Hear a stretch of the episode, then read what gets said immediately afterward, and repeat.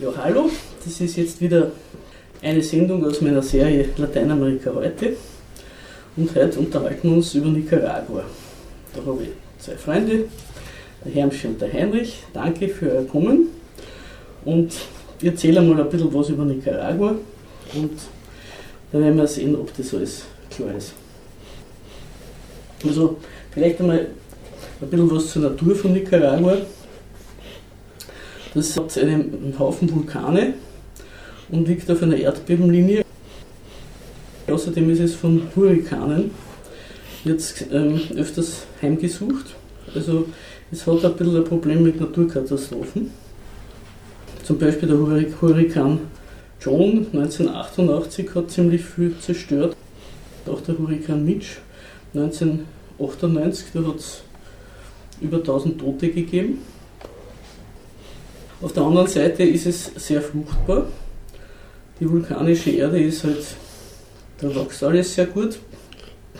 Es hat also sowohl von Ackerbau als auch von Viehzucht, Obstanbau und äh, auch die Bäume, die Forstwirtschaft ist auch wichtig.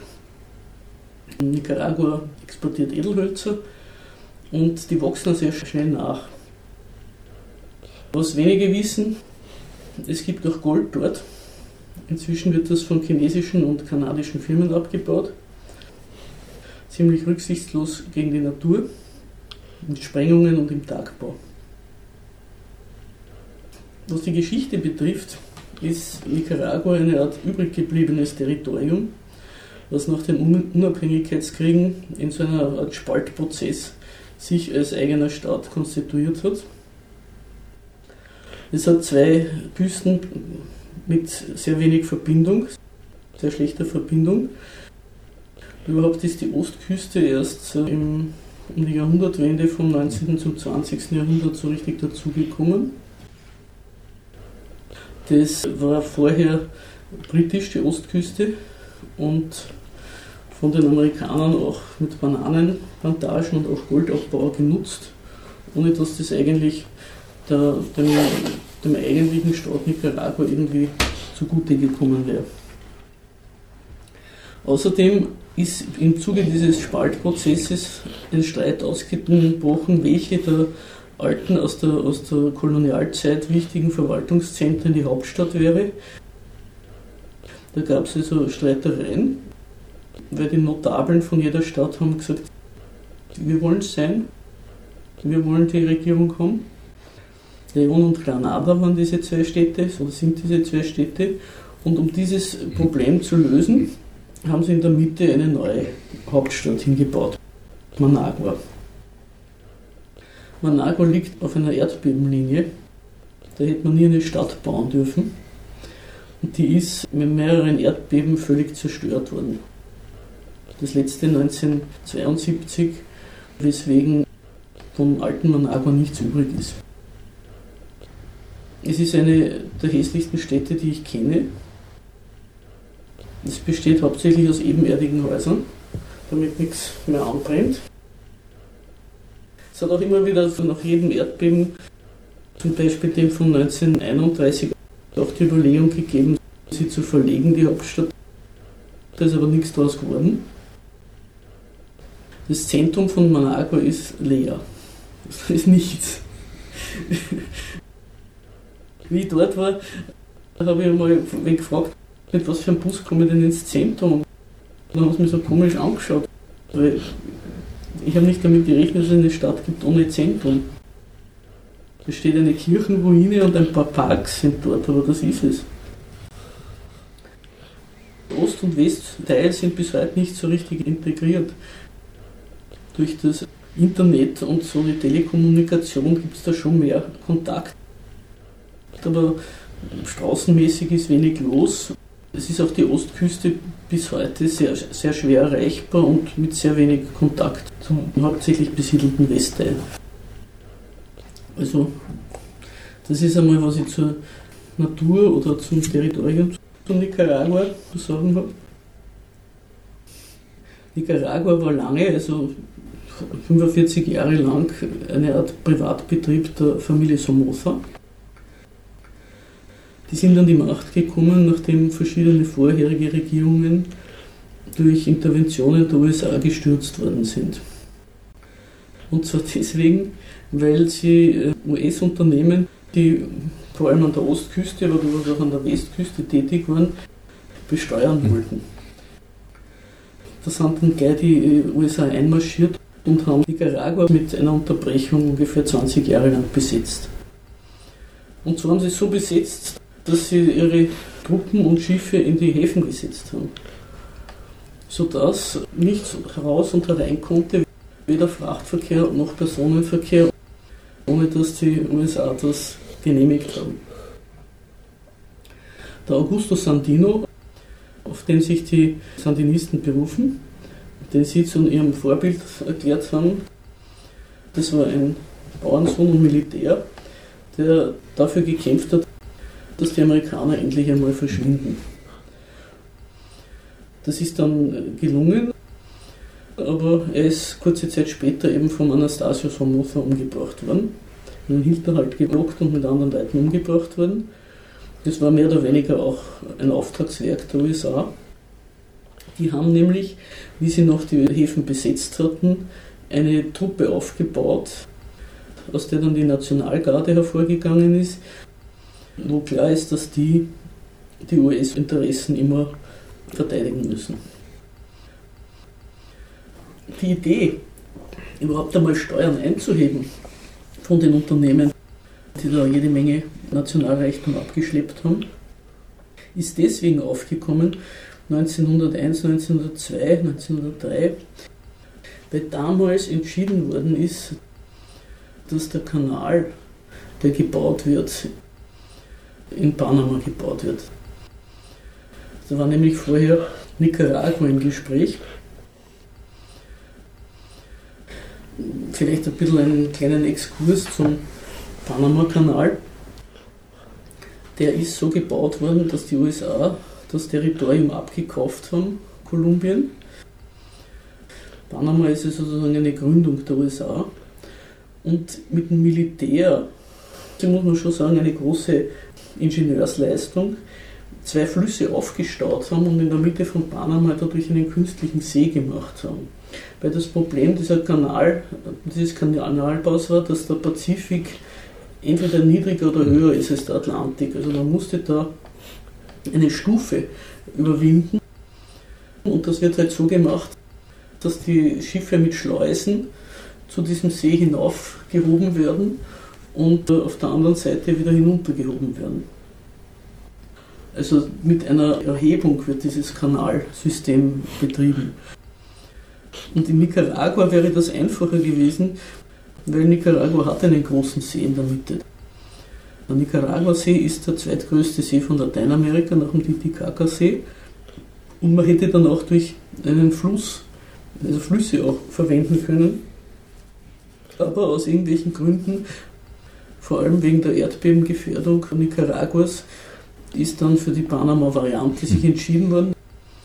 Damit ist der nicaraguanischen Regierung ein Mordsgeschäft durch den Lappen gegangen. Dieses Projekt, auf das kommen wir dann noch einmal zurück, das ist ja im letzten Jahrzehnt wieder aufgelebt oder auf, auferstanden, ruht aber inzwischen. Im Jahr 1910, also noch während der Besatzung, haben sie einen Vertrag unterschrieben. Die damalige nicaraguanische Regierung, die US-Unternehmen völlige freie Hand für die Ausbeutung der Bodenschätze und agrarischen Produkte Nicaraguas gelassen hat.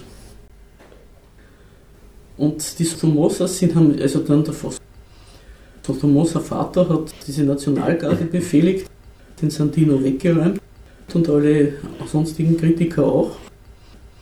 Über ihn soll ja der Franklin Delano Roosevelt gesagt haben einmal, naja, er ist ein Bastard, aber er ist unser Bastard. Also, der kann alles machen, weil er tut unsere Interessen schützen. Dr. Moser Vater, der ist dann 1956 bei einem Attentat weggeräumt worden von einem Patrioten, einem Dichter, Rigoberto López Pérez, auch einer der Nationalhelden Nicaraguas. Dann ist sein Sohn gefolgt, Louis, der ist natürlich gestorben. Und dann kam der zweite Sohn, Anastasio Somoza der Jüngere, und der ist 1979 gestürzt worden und 1980 in Paraguay von einem Attentäterkommando beseitigt worden.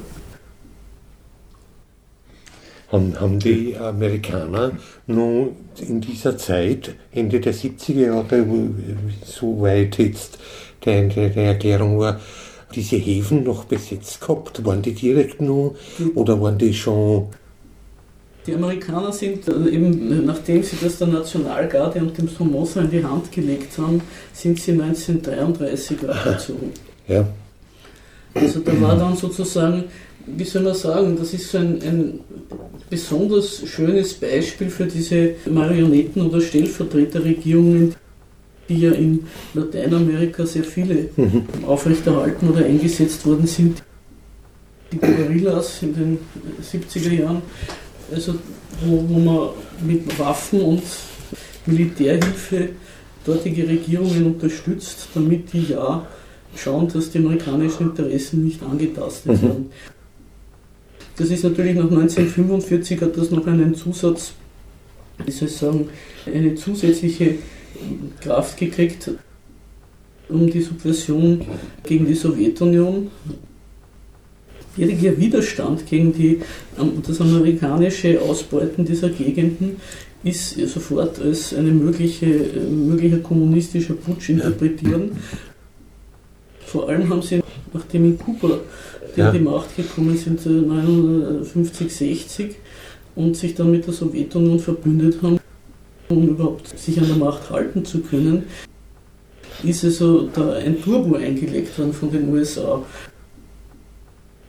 USA haben auch zum Beispiel 1947, glaube ich, oder 48 in der Panama-Kanalzone, die sie ja bis der Carter den Panama-Kanal zurückgegeben hat. 1979, glaube ich, war das. War das eine rein ex exklusive amerikanische Zone. Mhm. Also der Panama-Kanal hat Amerika gehört und daneben noch so ein Kilometer oder zwei Kilometer weiter Streifen. Und äh, da haben sie die sogenannte School of the Americas eingerichtet. Das war ein Folterausbildungszentrum für die Diktaturen und äh, Militärs Lateinamerikas. Ja. Und das hat damals in den 70er oder 80er Jahren haben von dieser School of the Americas, was die dort machen, haben Lateinamerikaner gewusst oder Linke, ja. Von den mhm. normalen äh, Medien ist es als kommunistische Propaganda abgetan worden. Ja. Aber inzwischen sind die Foltermanuale sind publiziert worden. Weil in den USA gibt es ein Gesetz, nach, dass nach, glaube ich, 30 oder 35 Jahren dürfen Sachen deklassifiziert werden. Und da sind die publiziert worden. Mhm. Sie sind unter Reagan ist die School of the Americas dann aus der Panama-Kanalzone abgezogen worden, weil die ja nicht mehr ihnen gehört hat. Durch die Rückgabeverträge war das dann kein amerikanisches Territorium mehr. Dann haben sie es in die USA verlegt und was die heute dort machen, frage nicht. Das will ich nicht gar nicht wissen. Mhm. Aber auf jeden Fall haben dort jede Menge Militärs, die dann nachher in ihren Ländern gewütet haben, haben dort ihre Ausbildung mhm. gehalten. Ja, und haben Sie zu dieser Zeit von dem, seit dem ersten Somoza-Regime so quasi so, wie auch immer andere Parteien unterhalten, so quasi als Feigenblattsystem für eine Demokratie, wofür ja die USA immer zu kämpfen vorgeben?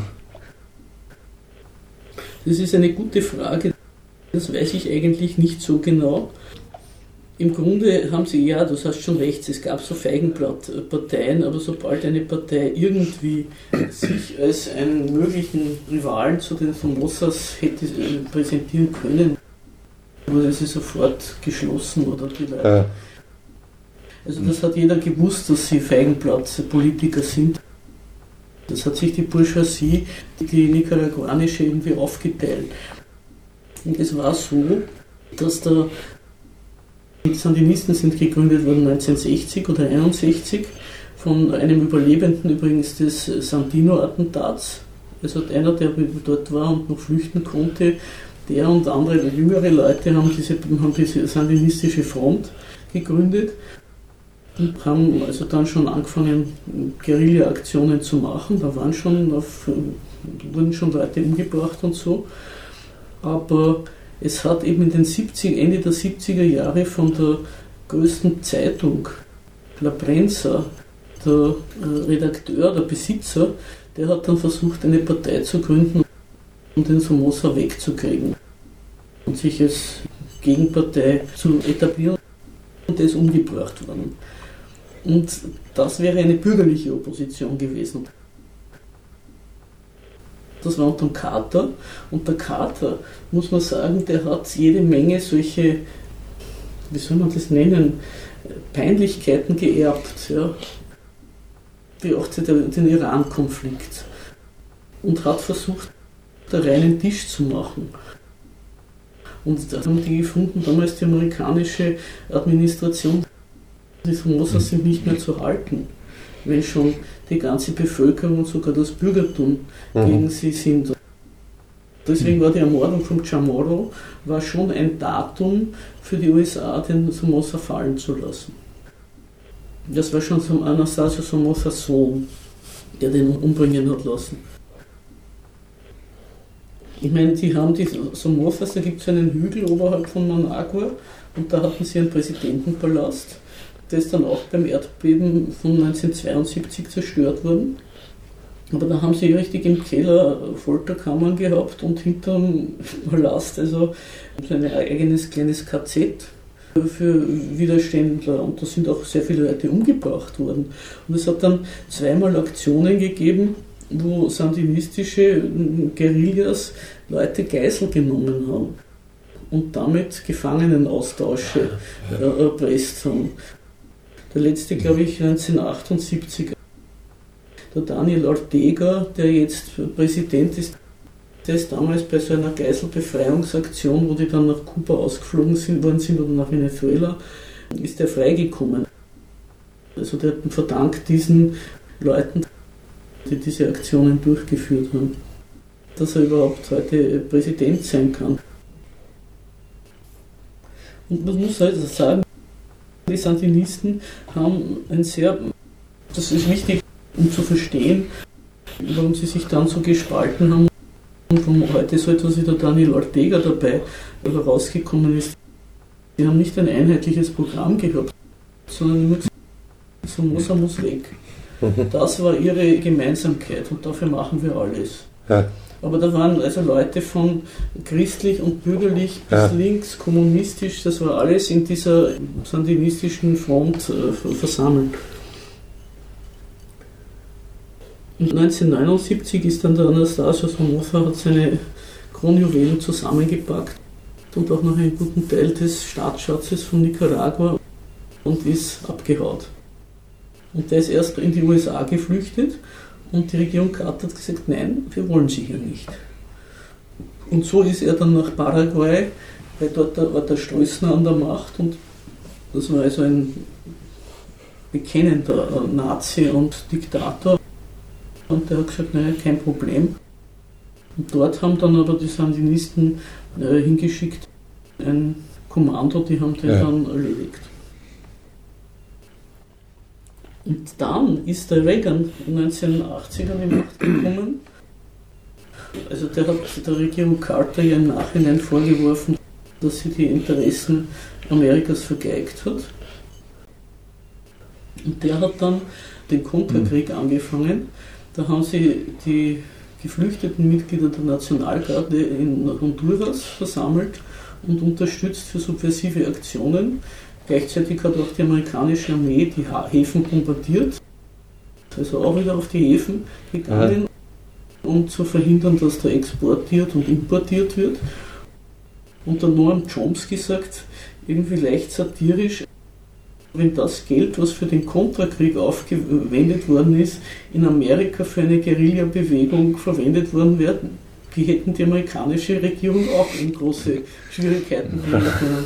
Wenn die sich in den Bergen festsetzen und die Kohle kriegen. Der hat also zehn Jahre gedauert, der Kontrakrieg.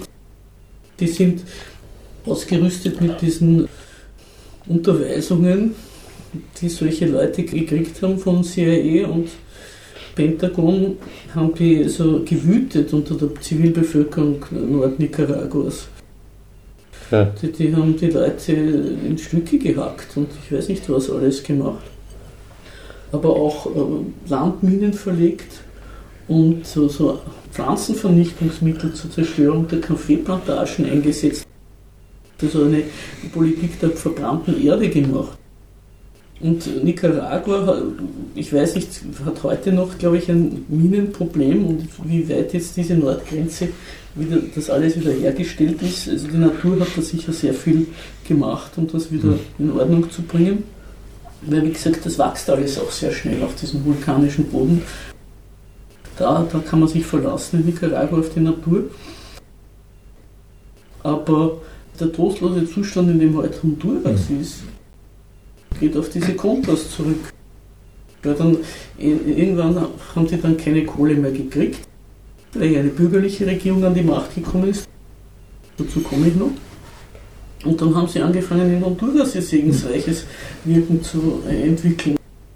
Und die konnten ja nichts anderes als irgendwo hingehen und Leute umbringen und ausrauben. Also der ganze Bandenkrieg, der heute Honduras überzieht, deswegen jetzt die Leute abhauen zu Tausenden oder schon seit Jahren. Das ist ein, eine Nachwirkung dieses Konterkrieges ja. der USA. Sowohl aufgrund von inneren Streitigkeiten der Sandinisten, als auch deswegen, weil die Bevölkerung natürlich diesen Dauerkrieg müde war. Naja, ah das wollte ich auch noch sagen, kommt auch noch dazu, die Ostküste, die heißt auch die Miskito-Küste. Und zwar wohnen dort im Norden der Ostküste vor allem die Miskitos, das sind eine Mischung von einheimischen Indianern und Sklaven von einem Sklavenschiff, das einmal vor der Küste gesunken ist. Und die reden eine Mischung zwischen afrikanischen Sprachen und der dortigen einheimischen Sprache. Also ganz ein eigenes, wie soll man sagen, Konglomerat sprachliches. Und wie gesagt, die Ostküste war lange britisch von Piraten und Korsaren und so halb offiziell besetzt. Und deswegen ist Englisch dort die Verkehrssprache. Und wie die Sandinisten an die Macht gekommen sind, wollten sie einmal erst das Land alphabetisieren. Natürlich auf Spanisch. Und da sind sie auf der Miskito-Küste auf Unverständnis gestoßen.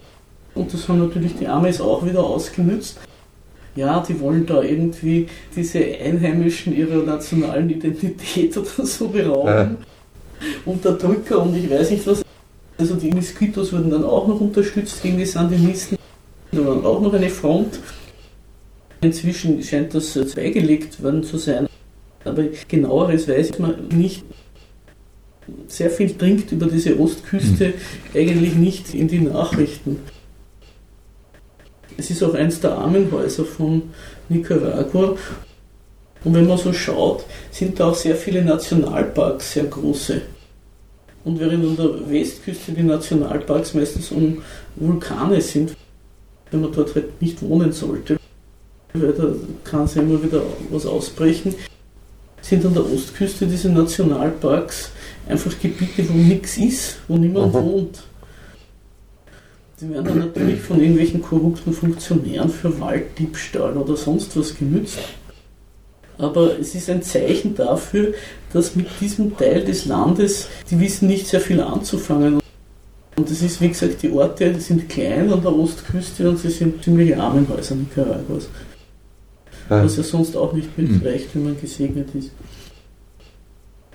Also die Kontras, um dieses Kontraproblem noch abzuschließen, und diese ganzen Bürgerkriege haben nach bisherigen Angaben 60.000 Tote gefordert und sehr viele Leute natürlich verstümmelt. Ja, hallo, für die Leute, die erst jetzt eingeschaltet haben, ich sage es noch einmal, wir sitzen da zu dritt und unterhalten uns über Nicaragua und du hast eine Frage gehabt ne, zu Managua. Zu Managua. Wie groß das ist. Genau, wie, groß das eigentlich genau. ist. Weil ich dachte mir eigentlich, das wäre vielleicht eine Stadt mit ein paar hunderttausend ja, genau. Einwohnern oder drei, vierhunderttausend oder wie auch immer. Jetzt nur wird dahin Managua hat über eine Million Einwohner und es ist eben interessant, bedeckt natürlich eine sehr große Fläche, weil es schaut aus wie ein Riesendorf. Eben hauptsächlich ebenerdige und manchmal einstöckige Häuser. Und der Großraum Managua sogar, das liegt an einem See, Managua-See oder ich weiß jetzt nicht, wie der auf, hat einen einheimischen Namen auch, Kolotlan-See, genau so. Und der See ist, in dem See lebt kein einziger Fisch, weil das, der so verseucht ist, weil da ja seit Jahrzehnten oder sogar Jahrhunderten die Abwässer hineingehen. Es gibt jetzt eine Kläranlage, die die Spanier gebaut haben. Also der eine Typ, der mich durch Managua geführt hat, der Gabriel, hat gemeint, vielleicht kriegen sie es hin, dass sie diesen See mit dieser Kläranlage reinigen. Aber bis jetzt ist er eigentlich ein toter See. Und was vielleicht auch interessant ist, Managua hat einen der größten Märkte Mittelamerikas. Also das ist für den mittelamerikanischen Handel sehr wichtig. Ein richtiges Gelände auch, wo von überall in Mittelamerika die Leute kommen und ihre Sachen verkaufen. Wir waren auch noch bei den Kontrasachen. Ja, genau. Weil das ist praktisch mit Reagan eingeführt worden, die Kontrabewegung. Genau. Und hat die kompletten 80er Jahre ging. Dann, dann auch noch, ist das, oder hat das um naja, 1990 aufgehört? 1990 sind die Sandinisten abgewählt worden. Und da ist die Violeta Chamorro, die Witwe von diesem Mann, der, dem Zeitungsinhaber von La Prensa, der umgebracht worden ist unter dem Somoza, die ist an die Macht gekommen. Und da ist das dann eingestellt worden. Die hat dann auch, die USA sind ja von der, vom Internationalen Gerichtshof zu Strafzahlungen verurteilt worden an Nicaragua wegen des Kontrakrieges. Die Violeta Chamorro hat aber das, wie sagt man da, Condonada, Sie hat das, diese Zahlungen auf die verzichtet, hochoffiziell. Das war natürlich auch, weil Nicaragua sehr unter Druck war, dass sie überhaupt Kredite kriegen. Die waren ja, haben ja auch Schulden gehabt und die sind zum Beispiel durch Abholzen, großflächiges Abholzen der Wälder in den 90er Jahren teilweise bedient worden. Und dann hat halt Nicaragua auch wieder einen Kredit gekriegt. Und dann waren die 90er Jahre und bis in dieses Millennium waren bürgerliche Regierungen nach der Violeta Chamorro. Erstens einmal waren die Sandinisten zerstritten und zweitens hat die Chamorro natürlich auch durch ihre, durch das, dass sie die Witwe von diesem ermordeten Zeitungsherausgeber war, punkten können, dass sie ja auch eine gute ist. Die haben sich aber damals schon, um äh, diese Sandinisten irgendwie auch ins Boot zu holen, weil ja die doch die Bevölkerung hinter sich und auch organisiert gehabt haben, haben sie eine Art Proportsystem gemacht. Das war dann zum Beispiel der Bruder vom Ortega, war lange der Chef des Militärs. Das Militär ist eigentlich immer in sandinistischer Hand gewesen. Bis heute steht das hinter den Sandinisten und die Gewerkschaften, die Kooperativen, also das ist alles bei den Sandinisten geblieben und deswegen musste man sich mit ihnen auch irgendwie arrangieren. Und kann man vielleicht sagen oder so, wie jetzt europäische Staaten, also abgesehen natürlich nicht NGOs, die sich vielleicht in kleineren oder wie auch immer Projekten engagieren, wie also jetzt die europäische Politik von verschiedener europäischer Staaten auf auf diese ganze Entwicklung reagiert haben. Oder sie sind natürlich im Gegensatz zur USA ein bisschen weit weg vom Schuss, ja, das ist klar. Es hat schon Unterstützung gegeben der Sandinisten, aber das war eigentlich eher eine. Also in Österreich kann ich mich erinnern, ist ja über den Prälat Ungar sehr viel an Unterstützung gelaufen. Und das wieder über den Ernesto Kardinal, der ein Mitglied der Sandinisten war, ein Dichter und Politiker, der von Papst Johannes Paul II., wie soll ich sagen, ich weiß gar nicht genau, wie man das nennt in der Kirche, aber der durfte dann, also er ist entpriestert worden, er hat gesagt, er ist kein Geistlicher mehr, darf nicht, darf keine geistlichen Funktionen einnehmen. Er war Mitglied des Jesuitenordens, ich glaube, er ist ausgeschlossen worden. Kardinal ist ein Vertreter der Theologie der Befreiung und ist also mit der nicaraguanischen Kirche auch nicht verbandelt. Man kann sagen, der Ernesto Kardinal ist eine Art unabhängig, eine Art Vorläufer auch gewesen der Sandinisten, ist von einer anderen Seite, also nicht von der Guerilla zu ihnen gekommen. Der hat noch in den 70er Jahren, Anfang der 70er Jahre, eine Kolonie, religiös, künstlerische Kolonie auf den auf kleinen Inseln in Nicaragua gegründet. Die Inseln von hm. Solentiname und hat auch darüber geschrieben. Und der hat sich halt den Sandinisten angeschlossen und auch, war auch eine Art ihr Botschafter in der Welt. Und Nicaragua ist also nie offiziell, Regierungen haben sich nie offiziell gegen die USA-Politik ausgesprochen, weder sozialistische noch konservative. Sie sind immer von Gewerkschaften auf solch einer Ebene mhm. die unterstützt worden. Und natürlich sehr von Kuba, auch von Venezuela, auch teilweise von unterhalb der Regierungsebene anderen lateinamerikanischen Staaten, Costa Rica auch. Aber das waren alles immer sehr kleinformatige Aktionen, weil sich ja niemand mit den USA offen anlegen will. Mhm. Und nach der Chamorro ist dann ein anderer aus ihrer Partei gekommen, der Arnoldo Aleman, auch so ein Mitglied der nicaraguanischen Bourgeoisie.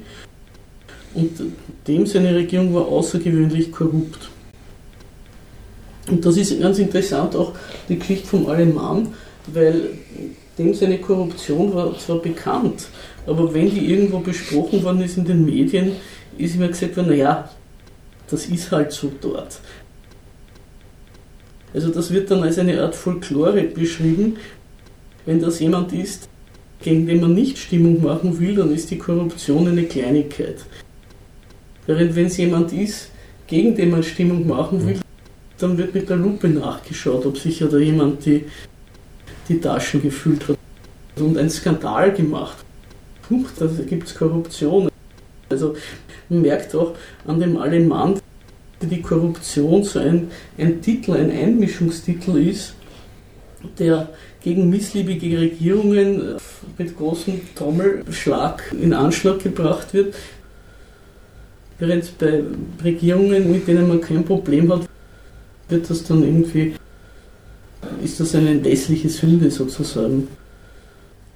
Und sein Nachfolger, noch einmal, auch wieder eine bürgerliche Regierung, der Bolaños, der war mit ihm befreundet und der hat sich dann gleich nach dem Amtsantritt verpflichtet, dass er ja keine Untersuchungen macht gegen seinen Vorgänger.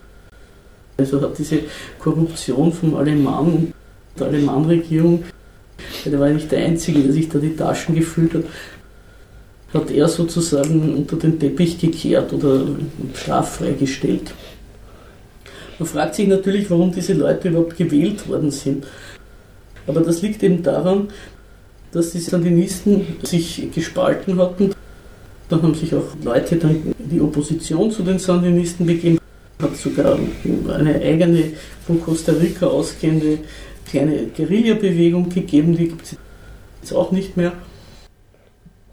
Es ist dann in diesen ganzen Diadochenkämpfen, wenn man das so nennen kann, hat sich der Daniel Ortega irgendwie durchgesetzt und der ist jetzt die Verkörperung des Sandinismus.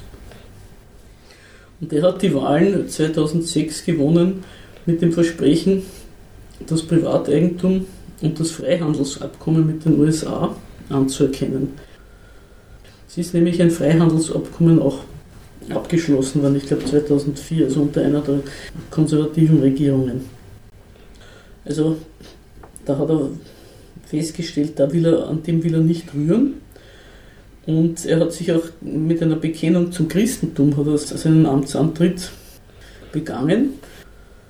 Also er hat Gott gefunden und hat auch das strenge Abtreibungsverbot in Kraft gelassen, was unter den bürgerlichen Vorgängerregierungen erlassen worden ist, festgesetzt worden ist.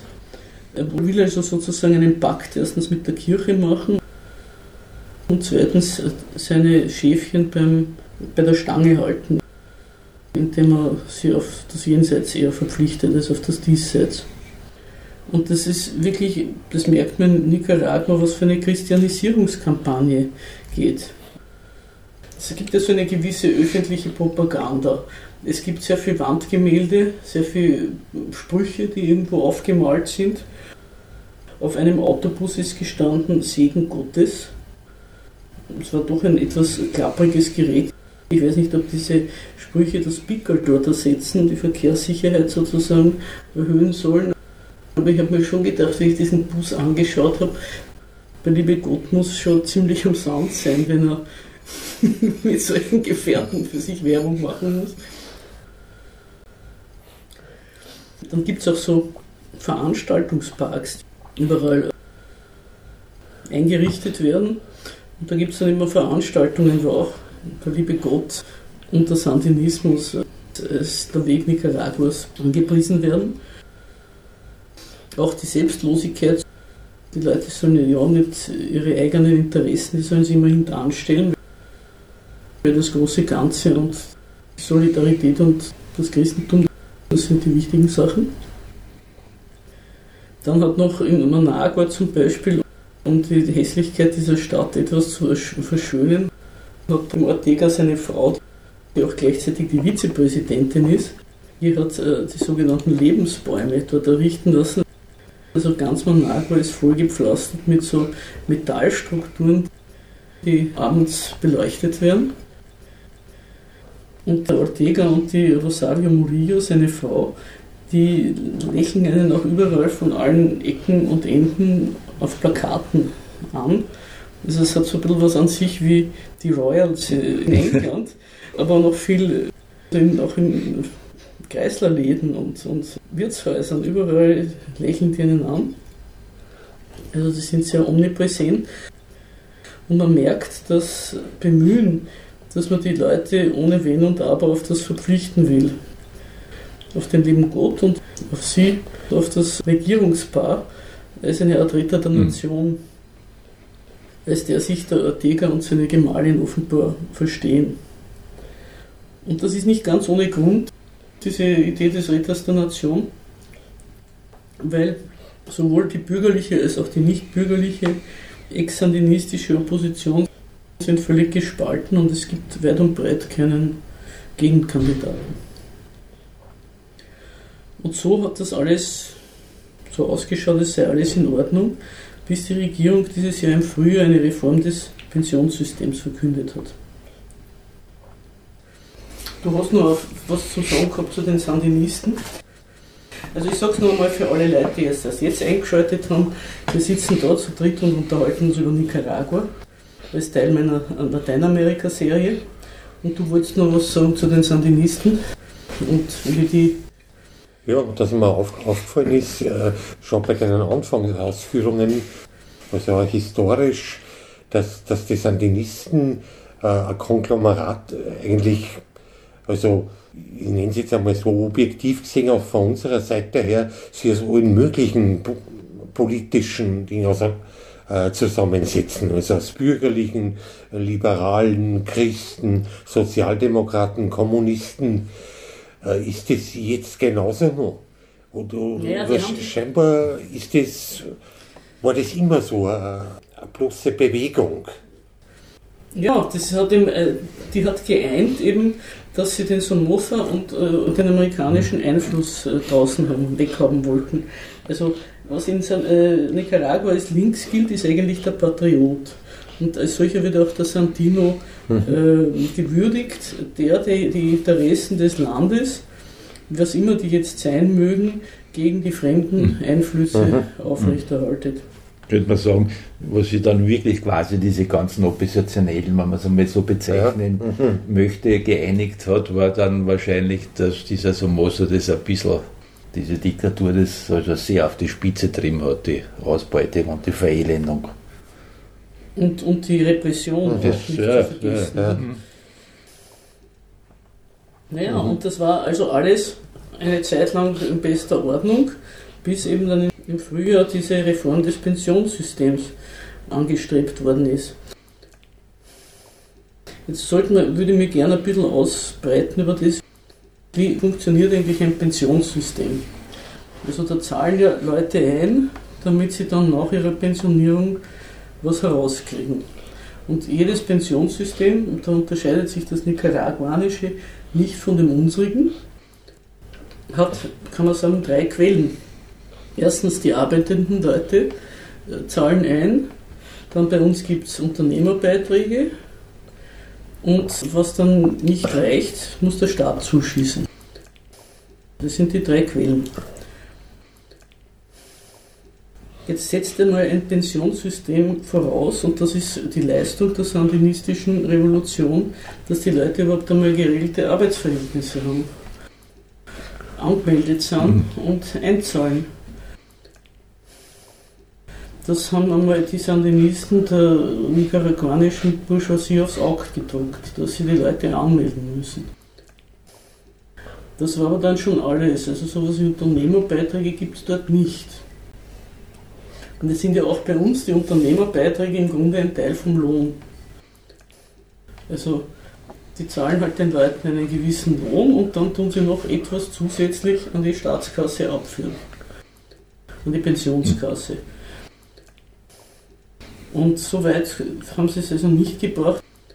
Weder, dass die Leute einen höheren Lohn zahlen, die Löhne sind natürlich bescheiden dort, die Gehälter.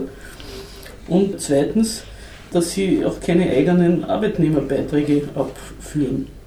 Das heißt, das Pensionssystem von Nicaragua war immer unterfinanziert. Und es sind auch sicher die Pensionen sehr bescheiden. Das ist halt äh, auch, ist auch eine Gesellschaft, wo die Pensionisten im Familienverband leben. Aber für die Familien, für den Erhalt der Familien ist es sehr wichtig, dass dann die Oma halt auch eine Pension beisteuert.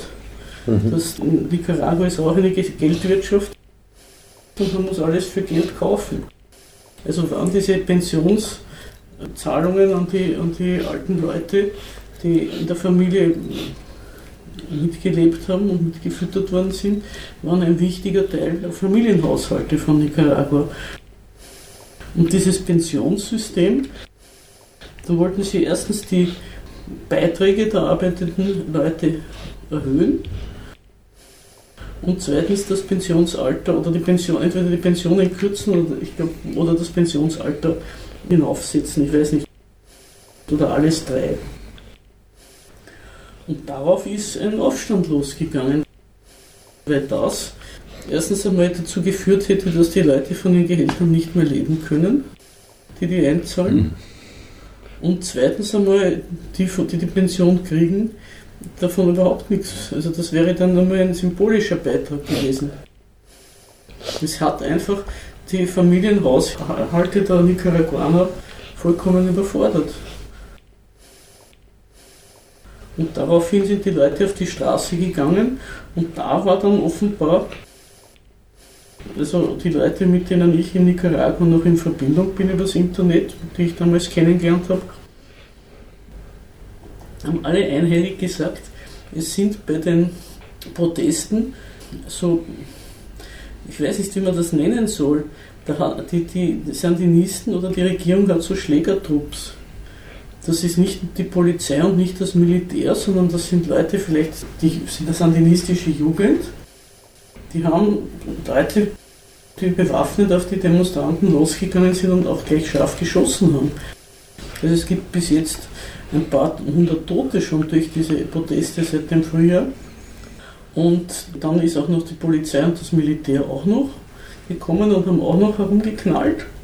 Es sind angeblich auch Ärzte bedroht worden, weil sie Verletzte behandelt haben. Es hat sich die Kirche eingeschaltet.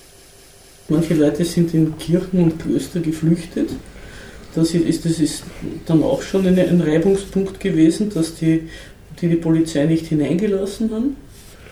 Die Kirche hat versucht zu vermitteln. Dann haben manche, also dann ist die Forderung laut geworden, der Täter soll zurücktreten. Er hat gesagt, das fällt ihm im Schlaf nicht ein. Und die Kirche hat dann auch zurückgezogen ein Vermittlungsangebot, weil sie gesagt haben, da muss erst einmal, damit sie ihr Gesicht wahren können, da müssen erst einmal die Verantwortlichen für diese für diese Todesschüsse benannt werden. Hat sich die Regierung auch geweigert und die macht eine Propaganda, dass das alles vom Ausland gesteuert ist. Was natürlich in Nicaragua angesichts der Kontergeschichten eine gewisse Glaubwürdigkeit hat. Und es ist auch sicher so, dass die USA manche versuchen, die, die, die der Aufständischen zu unterstützen oder das anzuheizen. Aber der Hauptgrund ist das, dass diese Pensionsreform einfach dieses äh, dünne, den dünnen Konsens und auch das äh, gesellschaftliche Überleben gefährdet hat. Und ich habe versucht herauszufinden, warum sie diese Pensionsreform überhaupt angestrebt haben. Und da ist einer der Gründe, das wissen auch wenige Leute, dass wie der Trump an die Macht gekommen ist, also in die Regierung gekommen ist in den USA, hat er Sanktionen gegen Nicaragua verhängt. Und die haben den, die Kreditaufnahme und den Schuldendienst Nicaraguas sehr verteuert. Also die müssen auf einmal höhere Zinsen zahlen und kriegen schwere Kredite. Das ist das eine. Dann das zweite ist, wo wir am Anfang waren, die Geschichte mit dem Kanal. Ne? Es wollten die Chinesen seit ungefähr 2010 haben die Projekte gehabt, einen zweiten Kanal zu bauen durch Mittelamerika. Also das alte Kanalprojekt vom Anfang des 20. Jahrhunderts wollten die wieder aufleben lassen. Durch den Nicaragua-See einen zweiten Kanal bauen. Das hätte die Firma gemacht, glaube ich, die das Drei-Schluchten-Projekt auch durchgezogen mhm. hat. Eine große chinesische Baufirma. Es hat aber inzwischen Panama den Kanal ausgebaut mit einem Konsortium aus spanischen und italienischen Firmen. Das hat lange ausgeschaut, als würde das nicht gelingen, ist aber gelungen. Und inzwischen können auch die Post-Panamax-Schiffe, also die größeren, weil der Panama-Kanal hat ja nur eine gewisse Schiffsbreite durchgelassen. Das war sozusagen bei den Frachtschiffen war die Panama-Klasse war eine und die Post-Panama-Klasse, das waren die breiteren. Und es können jetzt auch die Post-Panama-Schiffe durch den Panama-Kanal durch.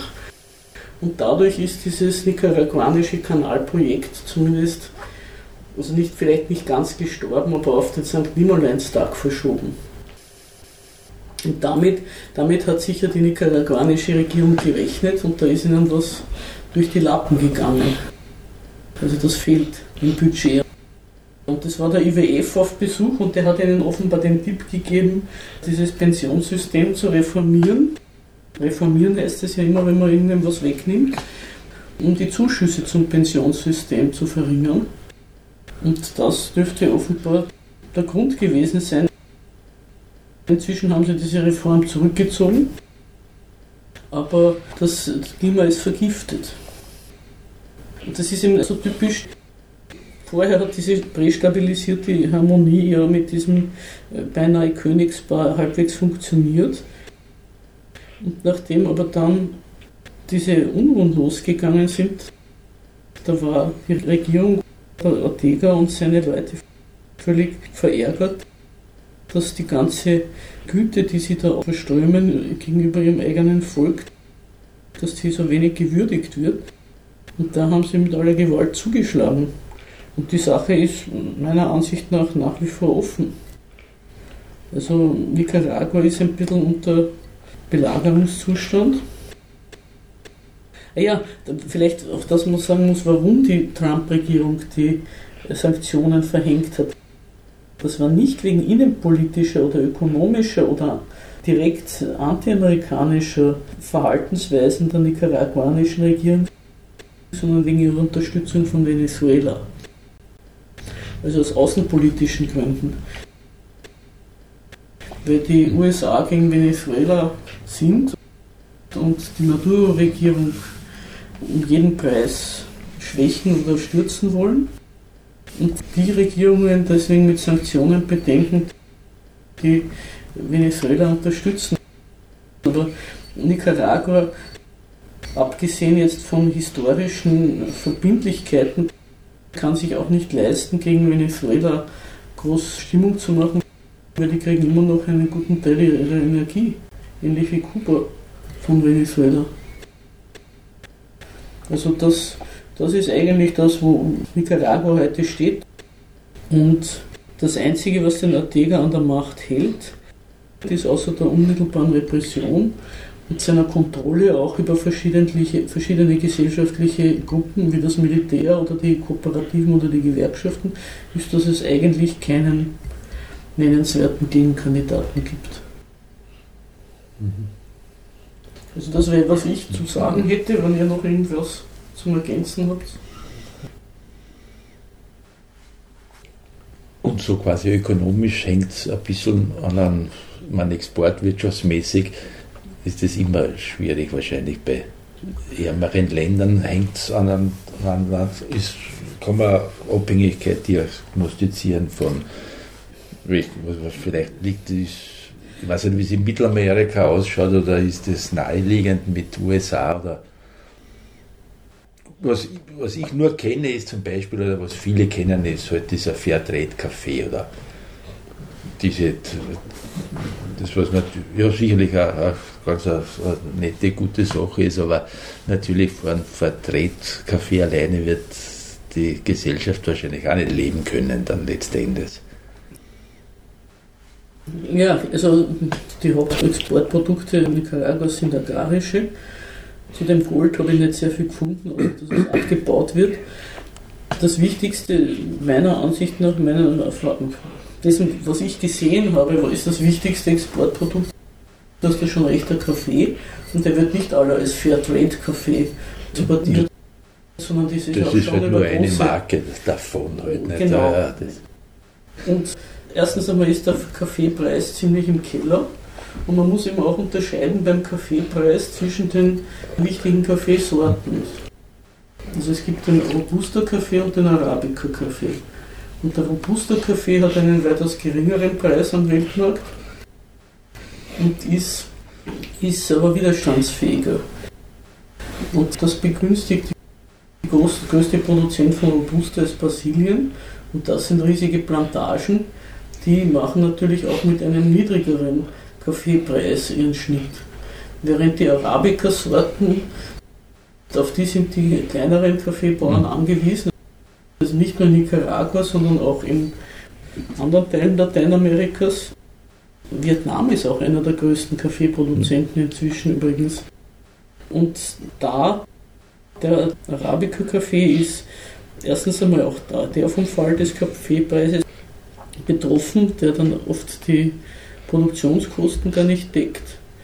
Deswegen ist der Fairtrade-Kaffee eben so ein, wie soll man sagen, ein, ein Ventil, wo man noch versucht, sich da irgendwie halbwegs einen Preis zu erzielen, der, der das Überleben der Kaffeebauern ermöglicht.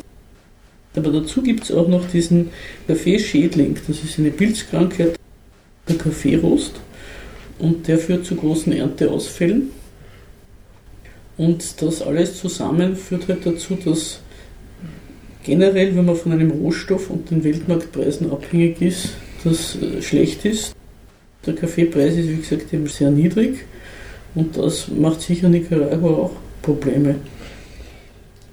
Was Nicaragua sonst exportiert, ist mir nicht bekannt, leider. Ja. Aber sicher ist, dass es sehr viel importieren muss. Nicaragua hat sehr wenig Industrie und angeblich gibt es auch eine Textilindustrie, aber die ist auch nicht nennenswert. Aber das meiste, was Nicaragua an Industriegütern verwendet, von der Elektronik angefangen über Autos oder sonst was, das ist Import. Mhm. Und das muss ja mal irgendwie bezahlt werden aus ja. dem, was das Land hervorbringt.